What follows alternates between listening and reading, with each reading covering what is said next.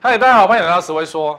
我们不是从画上走上来，因为我们今天穿的刚好是一样的衣服。我们今天讲的是说啊，验屋技巧。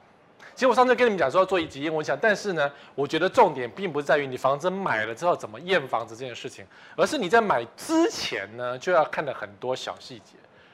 因为生米煮成熟饭，你再怎么挨，再怎么说提官司找律师，哎，那劳民伤财，还不如在签约之前把所有事全部看清楚。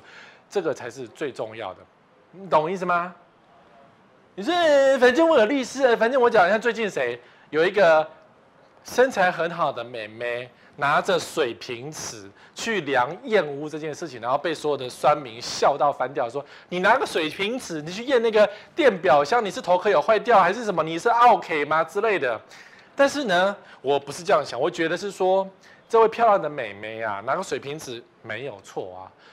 因为他在家里看到那个如果是很歪，然后他必须要跟工程人员或者跟建商讲说，你这个给我弄歪了，然后你要有个证据说歪成这样，对不对？但虽然照片看不出歪成哪样，而且他最关键的照片，比如说马桶旁边出现一个拳头大的洞，他并没有拍出照片出来，所以我们不知道那个洞是什么样的一个洞。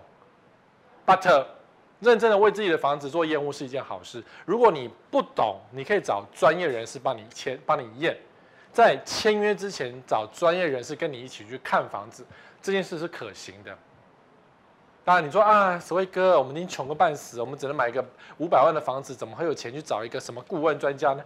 对，所以你不懂呢，就不要买预售屋，因为预售屋就是瞎子摸象，就是跋杯啦。为什么讲跋杯呢？前一阵子，上个月、这个月，好，这个月、上个月我们播出应该上个月。新庄呢？新庄吗？新庄吗？对，新庄出现了一个公安意外，有人死在中庭里面。那对，又出公安意外。对，这个建商不是黑心的。然后呢，买方呢？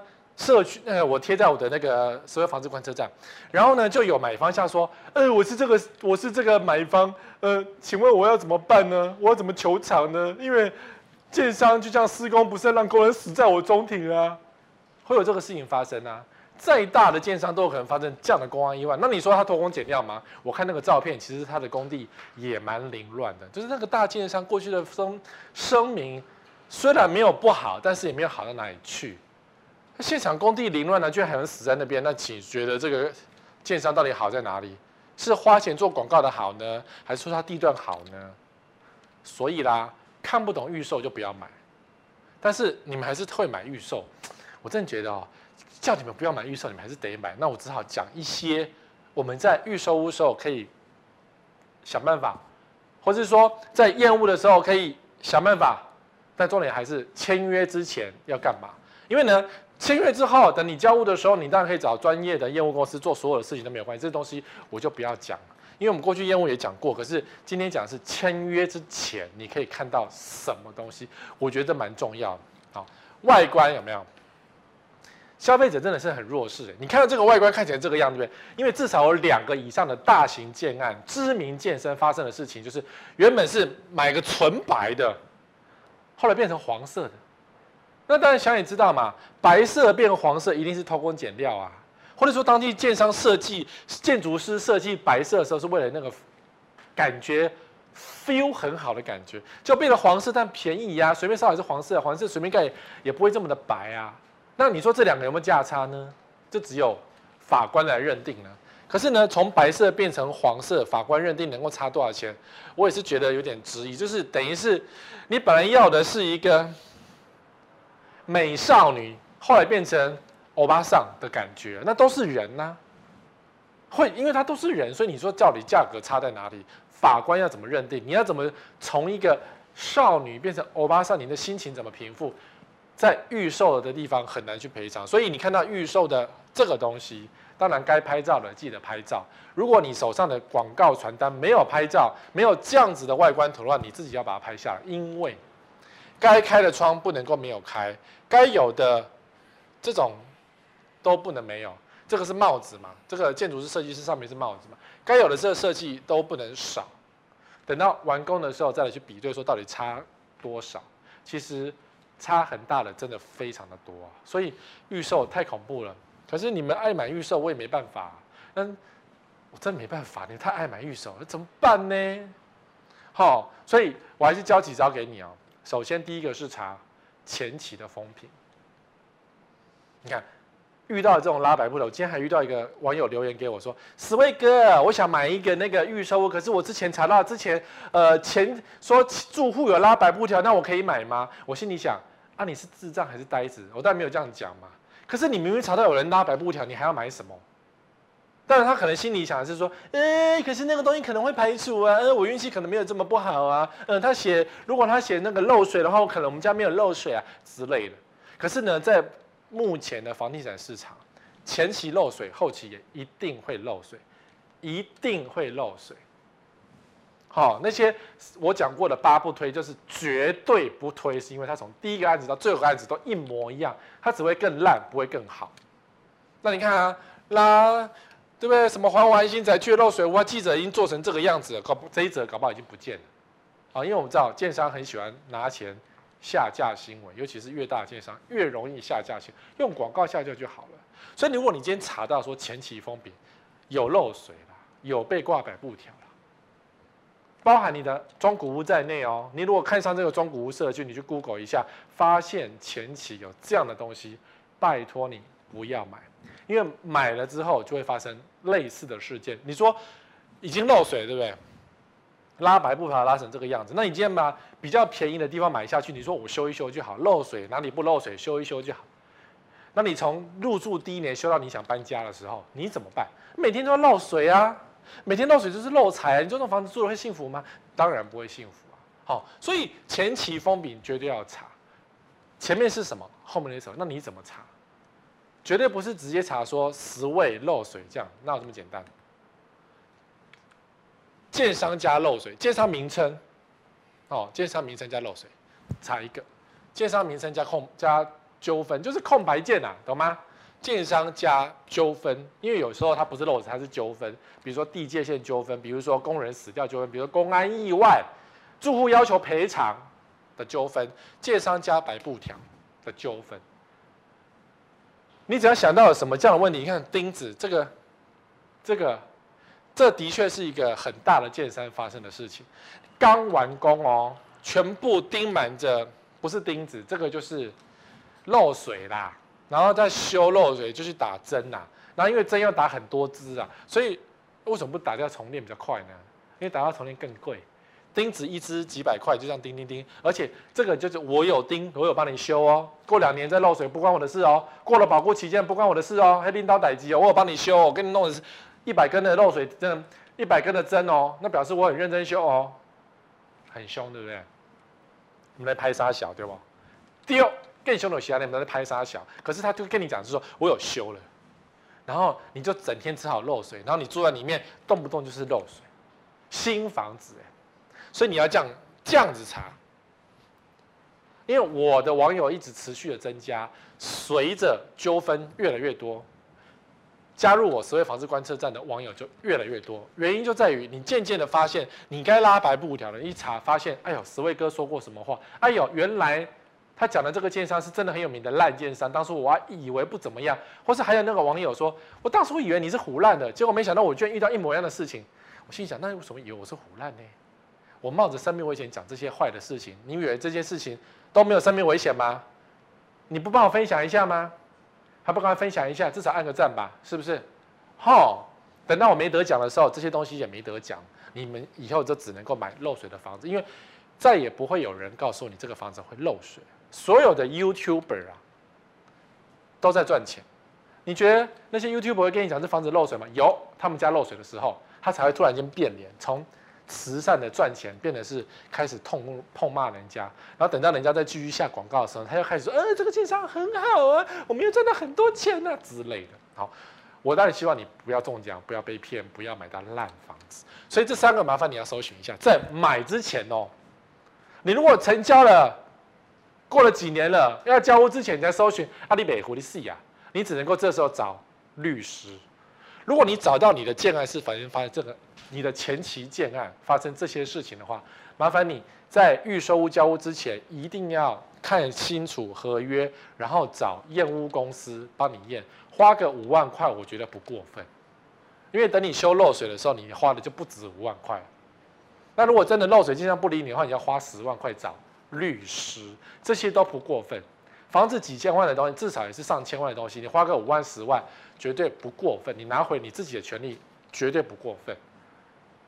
最毒烂的就是你看完、听完我的直播之后，然后你家里买到漏水之后呢，然后你闭嘴，不要跟别人讲，然后你自己承受的委屈，每天住在那种漏水的房子里面，凄风咸雨，多辛苦，然后最后就家破人亡，因为你老婆会觉得是说我这个烂老公怎么买到这种烂房子，都是你的错，然后小孩子就跑掉什么。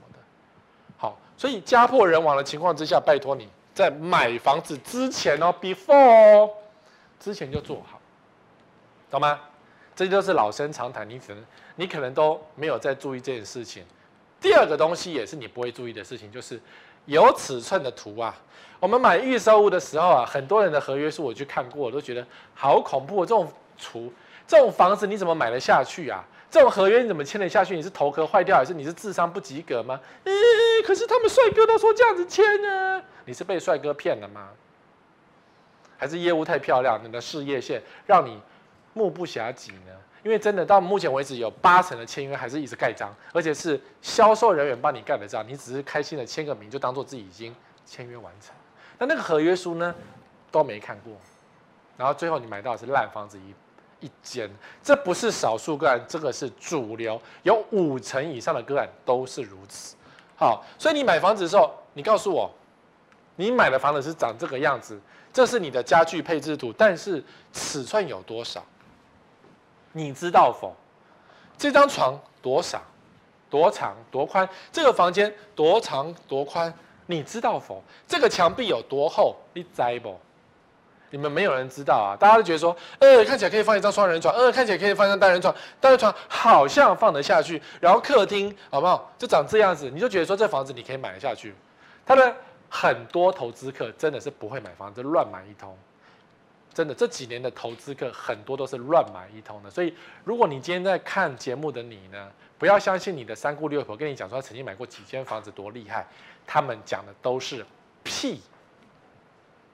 什么一格六十公分，有没有这样推论吗？我听过这样的东西。谁跟你讲说它一格是六十公分呐、啊？他不会乱画一通哦。你以为那个格子六十乘六十，它的瓷砖是这样配，但是你以为它一格就是这样吗？那只是大概。你再看这个房间，这个房间，这个床塞在这个地方，刚刚好。那建商只要稍微多一点点，或者稍微少一公分，少一公分很正常吧？他也不找补给你的床，就塞不下去。这也是啊，差不多嘛，刚刚好，所以建商只要稍微的少一公分，你的床就塞不下。当然，买这个房子的这个建案，第一批有八成是投资客，第一批哦，八成是投资客，建商自己说的秒杀。然后心里想啊，是啊，到时候室内设计师赚不完的钱呢、啊，因为这房子一定要找室内设计才能够做，才能够住啊。如果你一家四口。怎么可能住得下去？这房间怎么塞？你对你小孩有多少仇恨，让小孩住在这样的房子里？我就会这样觉得。好，没有尺寸的房子就变这样。那你说你的衣柜，好啦，衣柜长这样，还有一个那个化妆桌，感觉床头柜，这个房子很正常啊。史卫哥，到底你要嫌弃什么呢？我们只买得起这种烂房子啊。那你告诉我，这个衣柜塞得下吗？这个衣柜宽多少？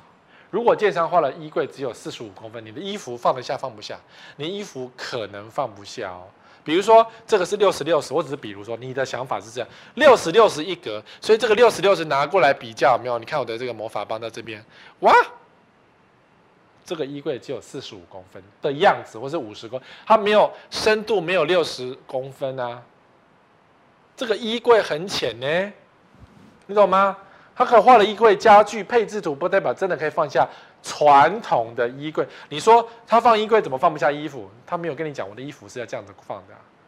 我的衣服是横摆的，这个衣柜这么小，不到六十公分，你的衣服是不能够直直的放，你只能够转过来这样，你懂吗？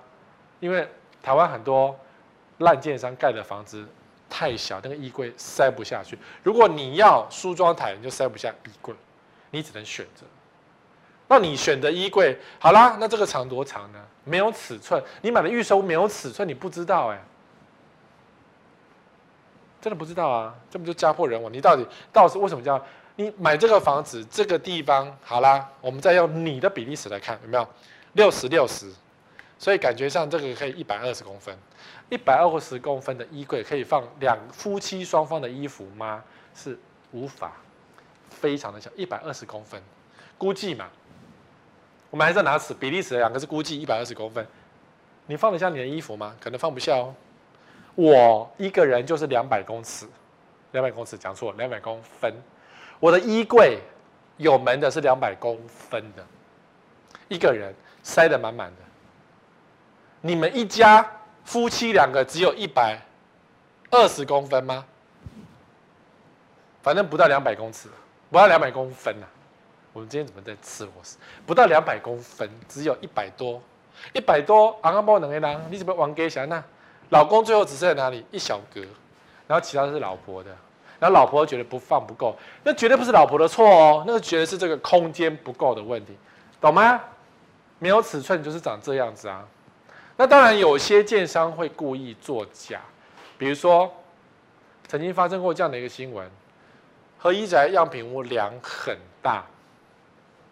网友认为衣柜家具尺寸过小，记者与视觉设计发现，衣柜确实过小，卧房有大梁，就是合一住宅造它样品屋造假，到了现场就完全不是那么一回事。样品屋的衣柜是特别定做的，不是真的你买的那种衣柜。你找设计师，纵使定做，你也要把衣服放进去，否则你就会像呃丹尼表姐一样，她找欧德做了一组什么衣柜，结果后来被人骂乱七八糟，说那个房那个衣柜放不下，然后很难用啊，然后搞得那个欧德出来道歉，那边要跟跟他怎么做什么沟通，我不知道事后是怎么弄。但是你不要以为你找给专业的事专业的人，专业就可以帮你弄成你要的样子，没有这回事。你不懂，他就骗你不懂，你懂吗？你不懂，他就骗你不懂。所以买房子还是有些学问的，你至少基本的签约之前要做好这些东西，不然你到时候你看交屋之后，这个房子真的就很小。因为现况图我没放过那些照片，真的非常的小。这里有三房，你没有办法住住到正常的三房样子。它这两个小房间真的很小，在不？你在哈？第三个找管线的位置，预售屋嘛，管线在哪里走？所以常理又问我说：“所以哥，所以哥，二楼可不可以买？”我怎么知道二楼可不可以买？重点是管子怎么走，不是二楼可不可以买？你在买预售屋的时候，你当然可以跟现场要一些图面来确定这件事情。但是有些建商呢，因为他卖的比较快，走的比较前面，他的建造图一下来，他的水电图还没有设计的时候，你就买了。那你买下去你就死定了，因为到时候管子怎么走，他说了就算。你也没有办法写一些，但是说什么屋顶不能走什么管，没办法。你看这个管，这个是正常的马桶，马是马桶。三楼、二楼，从二楼的转到二，在一楼的天花板转到这边，再转到下去化粪池或出去这样子。好，不管现在很多地方都接化粪池管线，可是这个管线是这样走，是跑不掉的啊。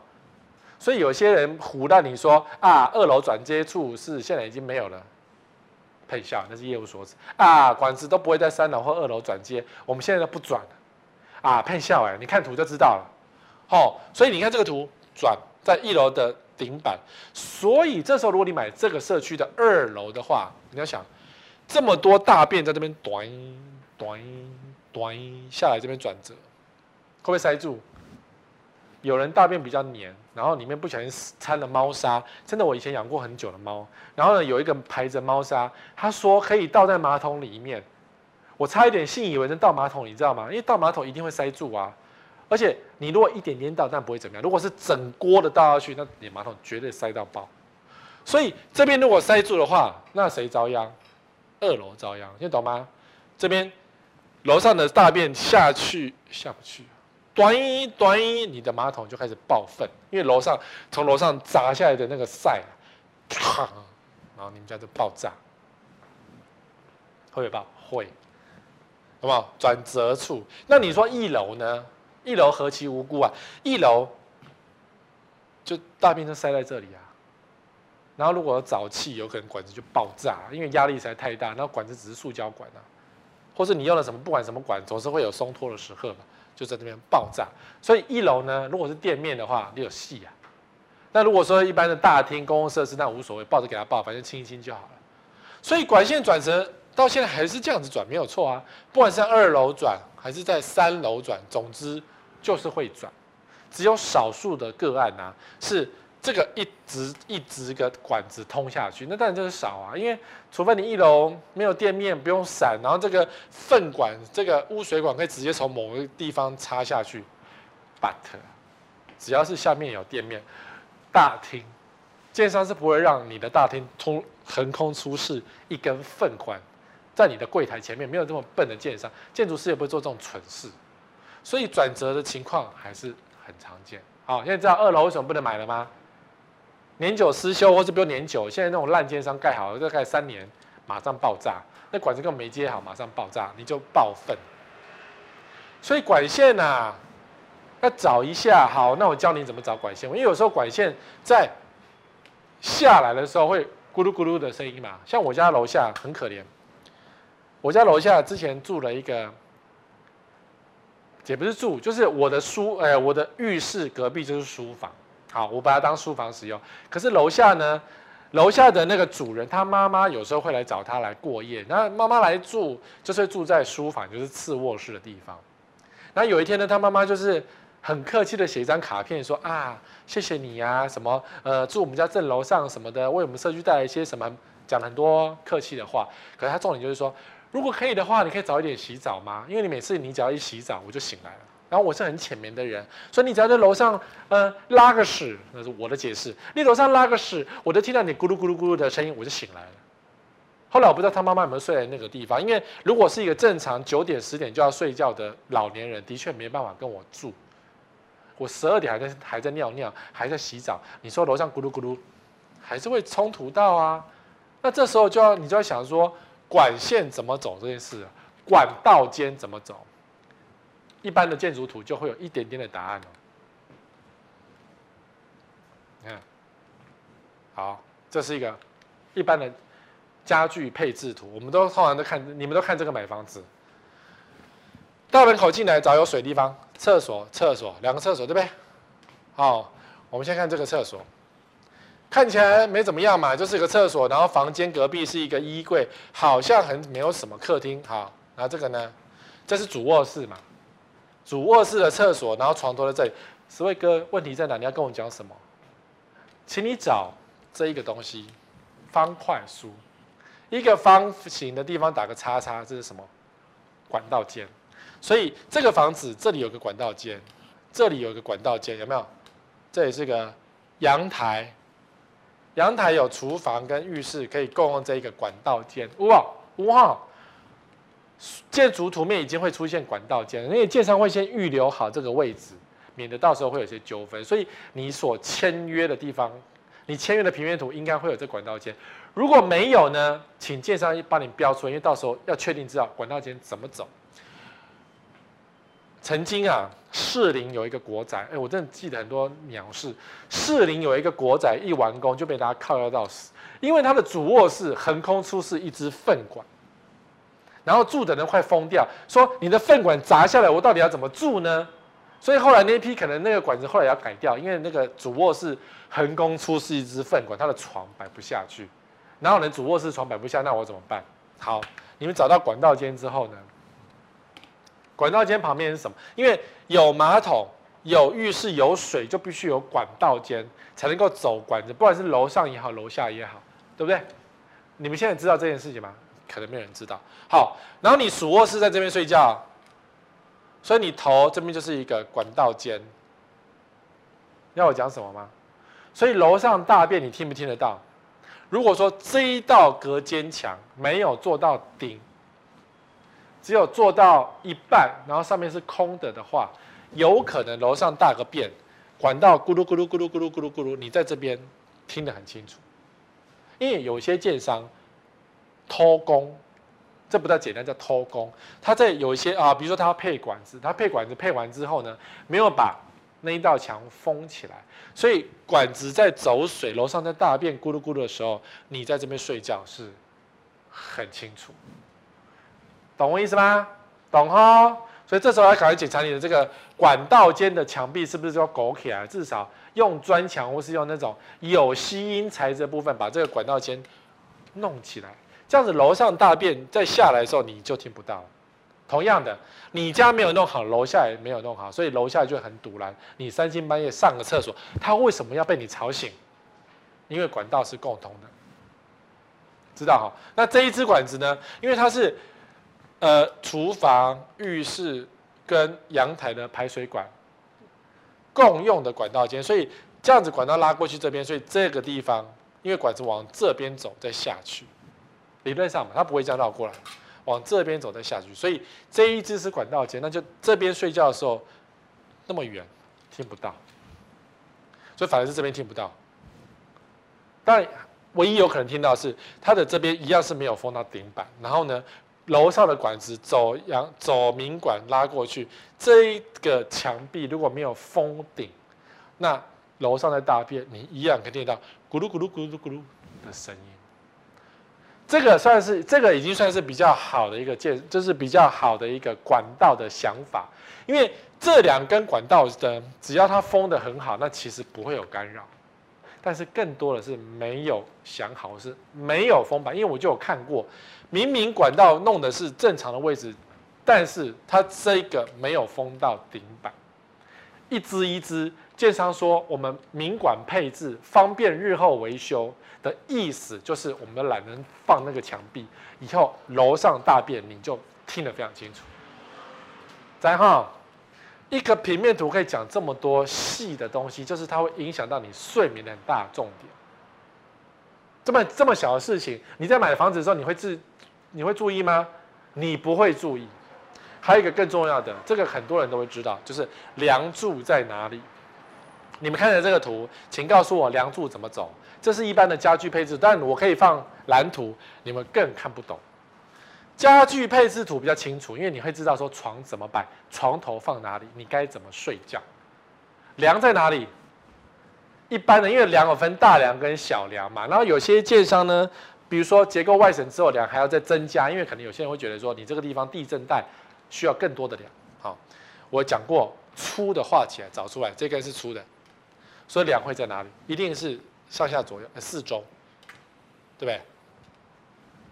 梁不可能是，它是它柱有柱就有梁嘛，那你那个梁就要吃在柱子里面嘛，才叫结构嘛。所以这一支就是它的梁，形状不确定哦，宽度不确定哦。好，可是梁，因为柱子，比如说一公尺乘一公尺见方的柱子，它有可能配上一公尺宽的梁，也有可能配上八十公分、六十公分。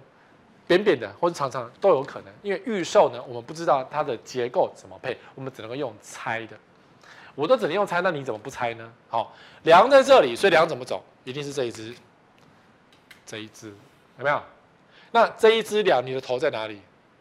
啊，你压梁了，你知道睡在梁下面是怎么样的吗？整天头痛哦，睡不好哦，做噩梦哦，然后就开始那个事业走下坡，身体走下坡，然后是生病哦。这是风水说的哦，可是你整天看着一只梁在你的上面压着你的脸，那个压迫感之大也是很不舒服。另一只梁在哪里？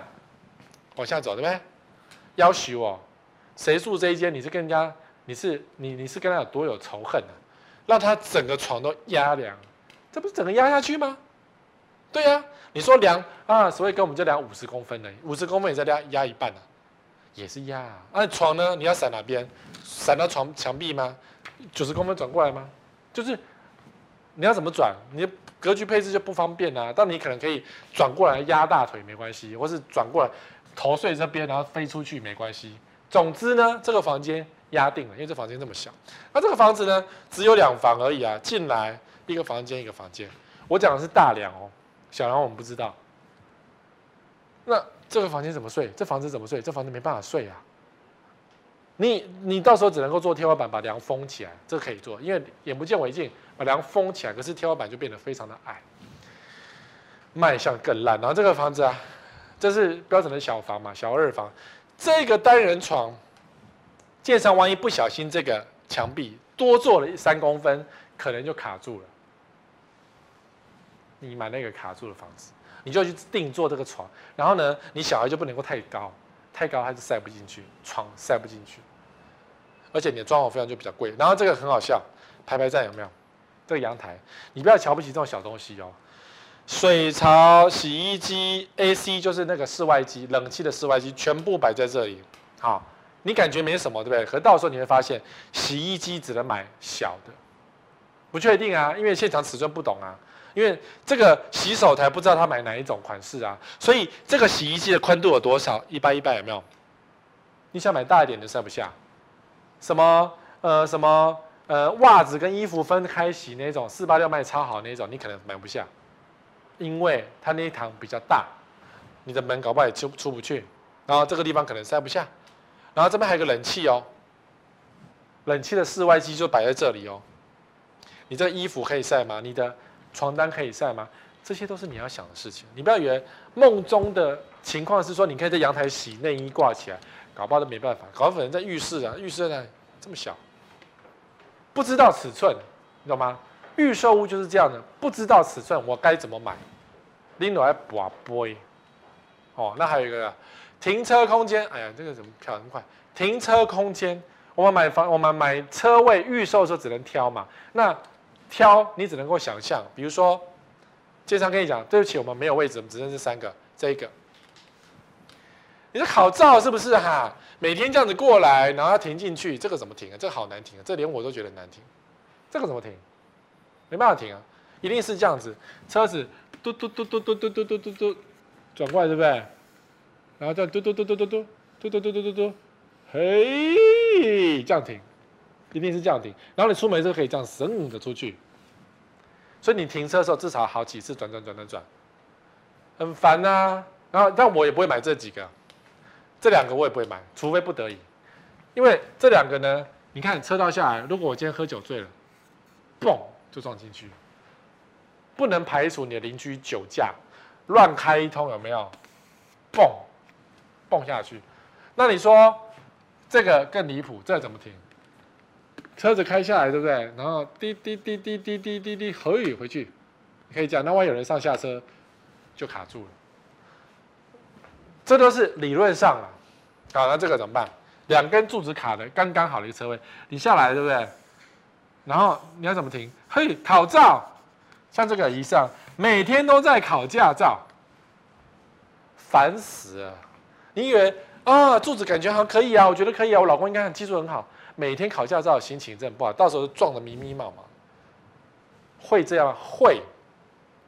然后还有一个，预售屋的地下室停车场没有告诉你电表在哪里。你看，比如说像这个，我只举例啊，感觉这两个车位有没有？这旁边还有个空间，我们私心就想说啊，这个小洞洞，我们是不是可以把那个门做个柜子？我就可以把我的什么高尔夫球棍或是脚踏车摆在这个小洞洞里面呢、啊？你会不会这样想？很多人都会哦，想，嗯，这有个空间，说买这个是好的。殊不知啊，等你完工的时候，就发现它这样子做的原因是它里面还要塞一大堆的电表，你这边就满满全部都是电表，电表。我说有可能，我不是说一定是有可能，电表全部塞在这边，有没有？像这个，有可能会有电表。你说，石伟哥，你怎么坏心啊？给我想象一下不行吗？对，到时候电表要凸起来，你整天都撞到电表，然后就。你一样是变很小啊，因为感觉这两个是王位了，然后像这个呢，这感觉好像这个比较好，对不对？可是你要想这一根什么，而且这个车位跟这个车位有点互相碰撞啊，我都不知道为什么弄怎么弄的。然后这个车位呢，好像有一点车道在这里面有点太出去了，顶的刚刚好。虽然这边有个空间，可是你就是觉得很有威胁感。然后这个车位怎么可以真这个哎弄掉呢？就是会互相撞啊，就是很不舒服哎。我不知道这个建商画车位画的很烂呢，每个车位几乎都很，可能很多车位都有问题，就没问题是这两个，稍微没有问题，这两个好像比较没有问题，其他都有问题呢。你也懂吗？你会不会看？因为图上没有写这些东西啊，电表箱没有写啊，什么管都没有写啊，那怎么弄？然后。光光是你以为可以很大，这时候销售人员就开始那个老鸨的脸开始推销说啊，不会啦，那个长度六百公尺，哎呀，你的车才四四百五，不六百公尺，六百公分，然后我们车才四百五，很小的啦，你那个车位你很好停的啦，都会讲这种奇怪的屁话，推销你买一些不懂的车位，到时候每天就考照哦。好，以上是预售，现在我们讲成屋。你看，我光是预售讲了半小时，然后这预售呢，其实我只讲了一点点东西，是签约之前你就必须要懂的东西，因为等到你签下去，你有美户啊，你到时候建商也不会给你换，因为都遇到个笨蛋白痴买一个很难停的车，我当然卖给你呀、啊，我想办法让卖给你最难停的车位，因为我相信你，哎，这是个你就是一个笨蛋，千万不要讲我相信啊，成屋眼见为凭。你在签约之前要看什么？还是很多东西可以看的。你看啊，第一个地砖品质从地砖开始嘛。那当然，嗯、呃，我们以前就会教说用那个螺丝起子，这是螺丝起子的后面。你也可以买那种，网络上也有检查地砖用的那个杖，它一根金属的，一根长长的，你可以收起来，拉起来，然后有个前面有个尖头，这样就是一个那个橡胶头，可以咚咚咚咚咚咚咚咚这样敲，这真的是拿模仿棒敲这样。一支几百块也不贵，你也可以买一根来用这样。然后你如果不想要花那个钱，螺丝起子屁股那种比较厚的、比较木头型那种，拿一根出来敲几个点。我讲过，五个点，一二三四五。好，那你说签约之前就每块都要敲吗？没有，你只要抽查，因为你签约之前不可能每块，除非这个房子你确定要了，那你就真的是每块敲敲看，去。去检查，反正签约之前可以都可以检查。可重点是呢，地砖有些地方是不能够捧共的，因为它捧共会影响你走。比如说这个，假设这个男生的后面是浴室，你走出来，如果说你浴室是湿气重的地方，走出来，它这个地方没有弄实的话，可能有意踩下去，然后就把地砖踩破。或者是说这个地方是边边角角，你打算放一个柜子，然后柜子一压。然后它这个地方没有弄实，就是它没有弄实心，它有空心。那个那个柜子的角胶有可能因为很多的重量就直接踹破这个洞，有可能。所以我会检查是门口、浴室、浴浴室、厨房的门口跟四周客厅。你想客厅的四个角，或者是卧室要放衣柜的四个角，检查一下。有捧共马上讲，因为捧共声音就是空空空，结实结实的声音跟空空的声音你听得懂，你只要有敲就有听得懂。好，那地砖除了敲之外，你要看的是光影。随便这样看啊，我看房子会这样，人家以为我喝酒醉。这个光影就是这样吐的光影，因为如果这个是抛光石英砖的话，是一块块接的嘛。像我觉得这个都做的没有很好啊，你们可能。解析度没有这么好，就是这个光影要一直线，有没有？对着光看，这个墙壁墙壁那个什么，这个窗的这一条线过来要一直线。如果你出现闪电，那表示那瓷砖没有贴好。那就我这张照片来看呢、啊，这个好像有点闪电，也有可能是解析度的问题。那这边看起来是没有问题，它是直直的，啊，这个是直直的，直直的，懂哈？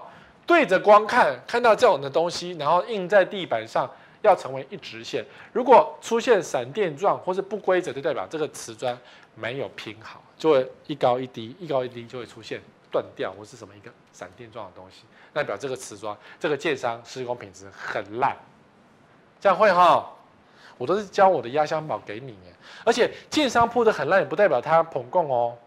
可是如果说建地板铺的很烂，就代表它的施工品质。一定很恐怖，因为地砖我觉得很基本，虽然不好铺，但是应该是基本的，要铺平平是基本功，好，基本功。我有亲眼看过那种断得很凶狠的，那个真的是你脚过去可能会流血，因为那个抛光石英砖真的没有铺平。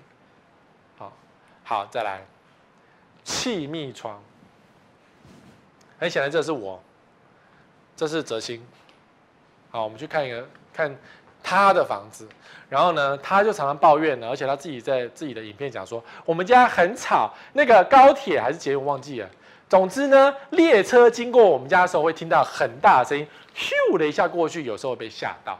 是他自己说的，不是我诽谤。所以在青浦的房子离轨道太近，都要必须非常小心，因为夜深人静或是你想安静的时候很吵。那看哪里？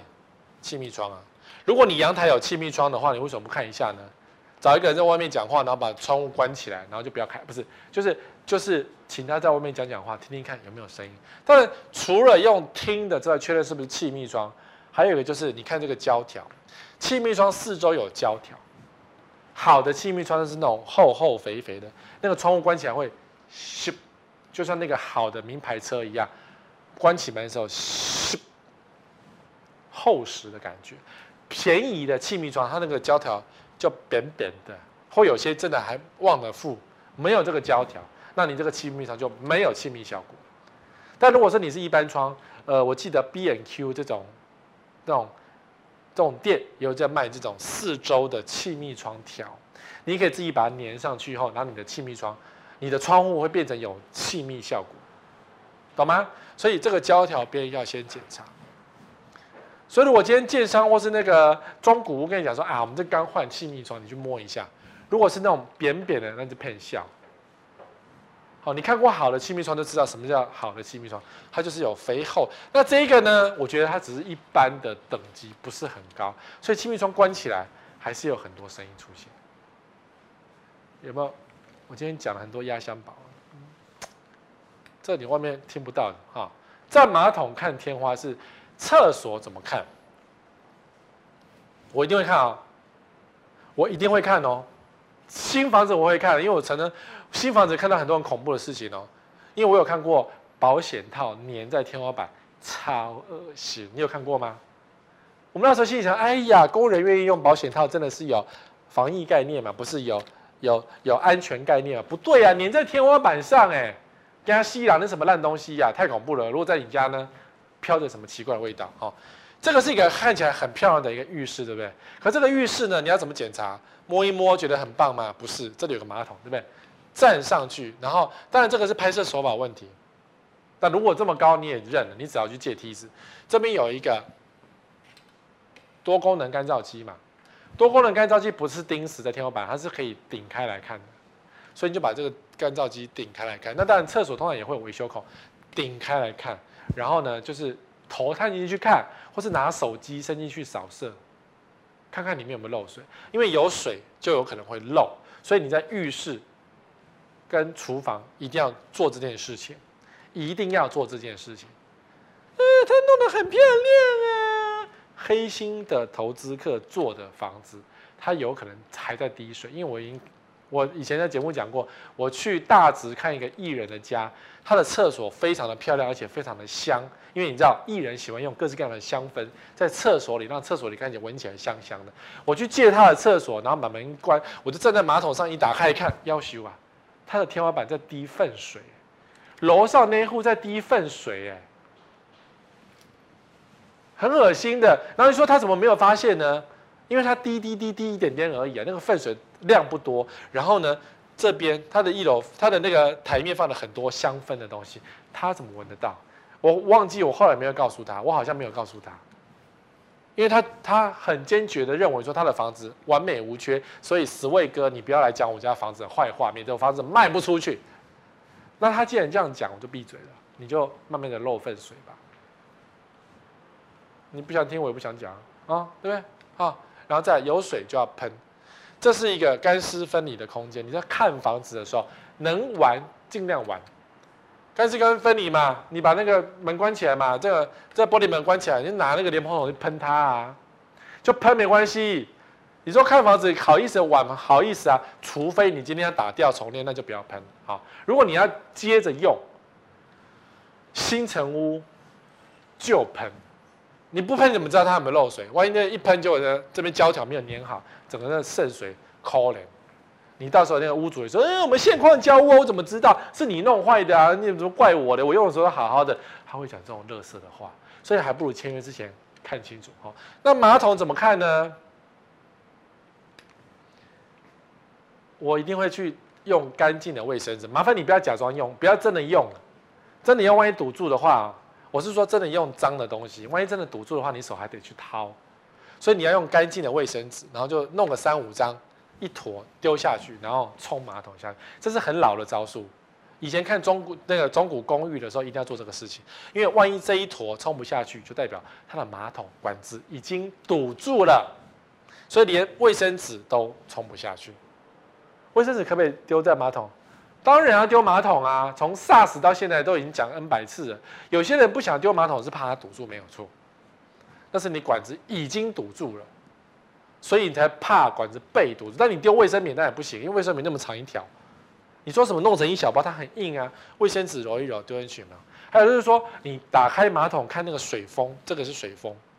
如果没在用的时候在那上下晃动，啊，领导老注意了，这个马桶老注意了。它漏了，可能是漏在比如说蓄水那个什么，它的那个储水槽，也有可能是这个那个底下，就是它的排水管漏水都有可能。就只要是它有在没事的情况都在晃动的时候，一定有个地方漏水了。好，所以应该是要平平的才对，没有在动才对。知道哈？所以看马桶，随时抽一下人家卫生用两张，不要擤鼻涕。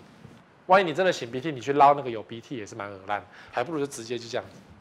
因为你堵住了嘛，你再把它弄通一点啊。那再有招数了，万一这个马桶堵住怎么办？这个网络招数教你，你用保鲜膜把它这个全部封起来，弄成真空状况，然后呢再按抽水，就是按那个开关让水流下去，它会会有一个抽的那个效果，然后就通了。如果你没有那个吐解吐解那个东西的话，网络上有一些招式还是可以教你一下。我是没有试过，因为我家。我家还没有堵过了，希望不要堵，因为堵粪管真的蛮讨厌的啊。然后呢，再来琉璃台看天花，这是厨房怎么看？我都教重点哦。每个地方都有很多看房子的东西，你们都没有在看，那我也没有办法，你就买那个烂房子，看起来很漂亮，对不对？你们看什么？你们一定不会看。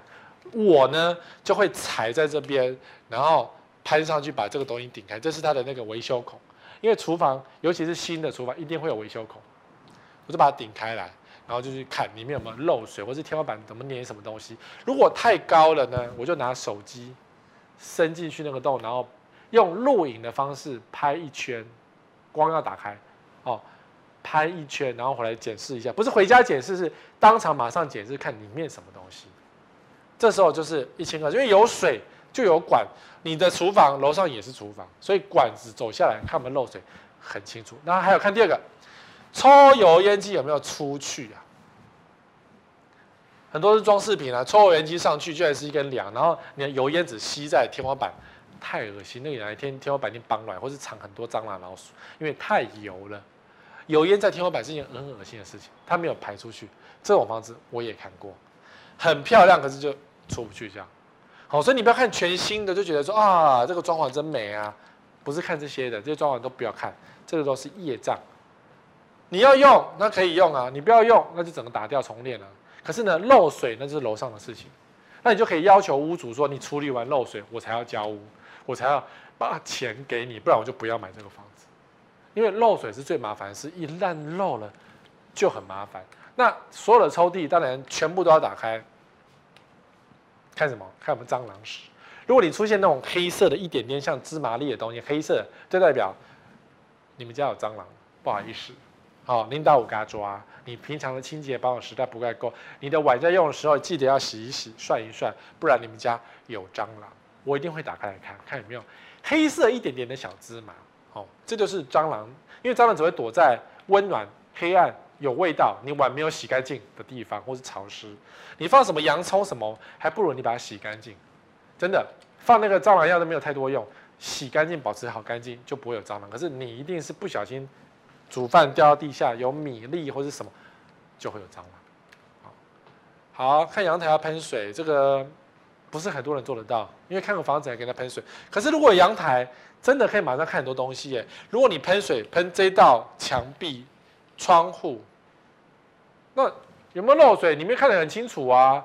你可以跟屋主好声讲说，我想要检查一下，说你这个窗户有没有漏水，可不可以借我喷一下？如果你觉得水费很贵，我可以付你十块钱，因为我大概喷五分钟嘛，五分钟大概十块钱嘛，十块钱够吧？不够嘛？我给你五十块好不好？我想喷喷看，确定你家的房子有没有漏水。新通常新成屋检查是这样，就是预售后来交屋之前也是要做一次喷水的动作，灌缩了水，所有的比如说像冷气的室内机的那个排水口啦，阳台的排水口啦，洗衣机的排水口，哎，这个排水口都要验哦。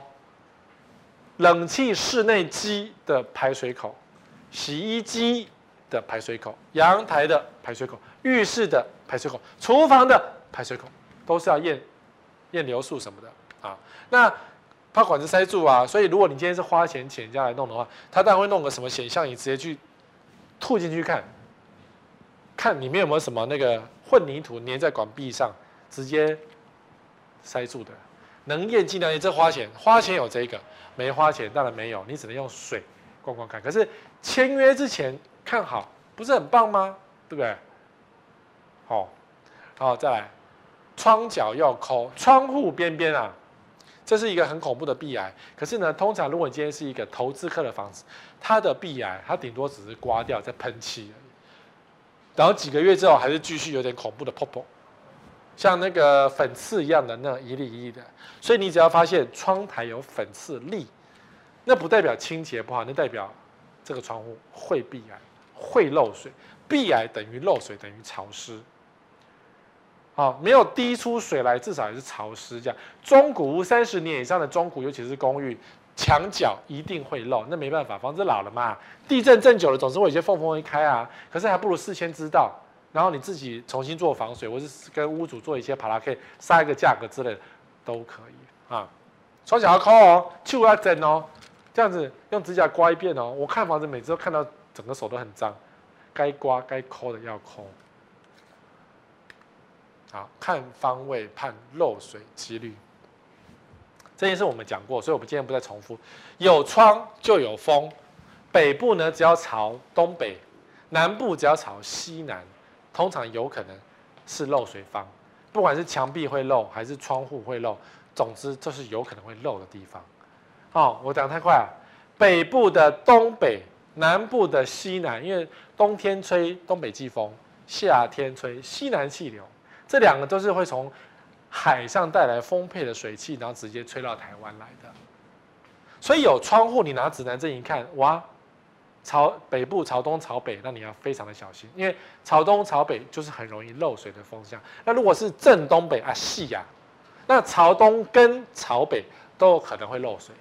朝东跟朝北哦，窗户跟墙壁你自己要确认，一定会有迎风面的问题，然后整天湿气打打打打打打久了就漏了。所以北部要看朝东朝北，南部要看朝西朝南，中部呢？没关系，台中不要开始靠海，台中靠海都不行。中部靠山嘛，所以你可能是山里面的湿气过来，你要考虑的是其他的东西。但是方位上还好，只要不靠海，懂吗？台中只要不靠海都还好。那靠海呢？一样啊，朝西朝南，因为海上有很多湿气会进来。现在懂吼？简单的方位，这个一定要一定要确认，在签约之前就可以确认了。当你看房子的时候呢，什么都没有带，你可以带手机，因为手机上面有手电筒，墙壁对着光，你们现在看不到，那个这是那个就是解析度的问题，因为我这边看到的是这边就开始有一点尿尿，波浪般出现，这边就有波浪了。可是呢，当然这个是强力 强力的手电筒，可以一直照这么远。你的手机呢，慢慢的看过一遍，其实也可以看得到。然后你用手，我看房子是这样。从上面摸下来，然后一边走一边这样子摸，然后那些房仲啊，或是建商都觉得，这位先生你在干什么？有必要这样子吗？你帮我们擦墙壁吗？我说对呀，我在看波浪。你不想引人注目就是这样子哦，有没有？好，你今天带我去看别的地方，就这样走过去，你有没有摸到那种波浪感？像这就有波浪感啊，波浪感有波浪感就代表它施工很烂，那你到时候还是要。重新批土磨平再弄，不然你住个波浪的房子情何以堪啊？烂透了，对不对？花那么多钱买个波浪房，墙壁就这样看，墙壁就很简单，对着光用手摸。好，那开关呢？要打开总开关，尤其是中古屋啊，拜托，中古屋一定要开总开关。再麻烦一定有问题，所以一定要开。呃，我的那个开关藏在那个酒柜里面了，你要把酒柜搬开。买房子之前，麻烦你就要搬开。呃，我在衣柜后面，那你就麻烦你，我要看一下，你的确要把衣柜搬开，看起来这是什么东西。如果说是各局各室分的很好，那没问题。冷气一个，冰箱一个，因为最近我有个朋友呢，他是这样，已经是长这样子了。然后他跟我讲说，他每次只要用他的那个微波炉，他的厨房就跳电，超可怜的。因为他的厨房很多电器，什么电器都要用电，微波炉的烤箱、水波炉。然后那个电锅、热水器，然后呢，抽油烟机。如果你今天用电磁炉的话，更耗电。总之都是用电。那这时候你只能多拉一条电进来。那如果说你今天买超过三十年的房子，这个一定要换掉。三十年的房子，所有的电都要换掉，因为你的一条电线用三十年，你别换到不？一条线用三十年呢，不行。有些人比较严谨，是二十年全换掉。是比较好一点，三十年一定要换。好，那如果说你新买的房子，你打算有更多的家电要来使用的话，你就是多弄几条，就是开关多一点会比较安全一点。因为这个无论是开关，万一它跳电、负载过热的时候，它会跳掉，比较安全一点。好，那是为了你着想。插头啊，买房子之前去买个小夜灯，这好漂亮，就顺手一插，顺手一插。有些还有含那个接地线的功能，那呃不没有的话呢，你就顺手一插，至少每一个插头都要有电。因为我有验过房子是它跳着有电的，就是它一个插座不是两个洞吗？一个没电，一个有电。我心想装饰用嘛，一个房间是这样，第二个房间也是这样。好、看到我好开心的，因为我是来工作的，然后有验出东西，我当然觉得哎呀，这个房子有烂啊。可是如果说你是屋主，你不是吐血。线要重跑，因为有些建商它的插座是装饰用，一个有接头接线，一个没接线，这个我真的有看过，我真的觉得太离谱了。所以你每个都要每一个都要插，反正随时插一下嘛。好，除非你要重新配线，那这个动作我就可以省略。但如果你们要重新配线，你要沿用旧的话，擦一下吧。停下车。我们刚刚讲预售的时候讲说车位那些不及格的车位，就是会怕会遇到这样的情况。建商盖好好，总是会不小心有点阿手比，他万一往内缩个五公分，你就吐血了。因为车位五公分很珍贵耶。我最近换了车，我的车原本是比较扁的，现在换的比较肥的，所以我现在停车位要重新适应，因为我的车变肥了，变壮了，然后都觉得哎呀，怎么停车都怪怪，很不舒服。因为之前的车十七年太久了，要重新适应啊。可是呢，还好我那个车位是放得下去，不然就很尴尬。重点是这样，你看这位置，你停好，停车后需爬天窗出入，哇，真是太靠边了。这个之，所以常常有那种客诉有没有？我都觉得你当初买房子的时候，买车位的时候，你怎么去试停一下呢？停停看嘛，两边是什么嘛？虽然这是中国的案例，可是台湾的案例更多，大家只不好意思讲。或台湾一些停车纠纷更多，差别就在于你的车子跟你的停车位是一个不一样的东西。那如果你今天这一辈子只买小车，那你再买小车位就可以。可是如果你今天要买大车、休旅车，有一点点的机会修旅车，你这房你这位置就有问题。如果你今天买四房以上、三房以上。也要配大车位，因为哪天你在转售的时候呢，三房四房通常会配修旅车的机会非常的高。那到时候如果你的车位呢是一个这么迷你的车位，那那个屋那个买方就不买了，好麻烦。然后停车场的天花板要看哦，这个是钟乳石。停车场会下雨那不重要，因为你去看房子的时候，你怎么知道停车场会不会下雨？漏水怎么看得到？可是如果有一些那种灰色的痕迹，这个还有石头，那万一插下去会不会擦破脑袋？我们不知道。可是呢，这些石灰质滴到你的车子是洗不起来的，打蜡打不起来的哦，要重卡哦，或是你要用什么药剂去洗它，很麻烦哦，你懂吗？你不要以为那个脏的洗掉就不是哦，有些东西是洗不起来，要重新弄，就麻烦呢。所以停车场停好车。看一下天花板，看有没有这些奇怪的东西。有漏水很麻烦，先避开比较好。不然就要看你管委会有没有钱。管委会如果有钱帮你维修的话，当然可以啊。如果没有钱维修呢，你还是不要买这个房子比较好。为了一个停车位，放弃那个房子吗？对，除非你不要买车位。那你如果是小宅，不买车位也就算了。你是套房，没有车位也无所谓。可如果说你是两房以上，可能还是需要一个车位，不然你没车怎么办？好，我们今天讲了一个小时，就是签约之前要看什么。你等到签约了都来不及了，好吗？希望这期节目对你有帮助。什么问题？我们下礼拜再说。OK，那下礼拜同一时间再会。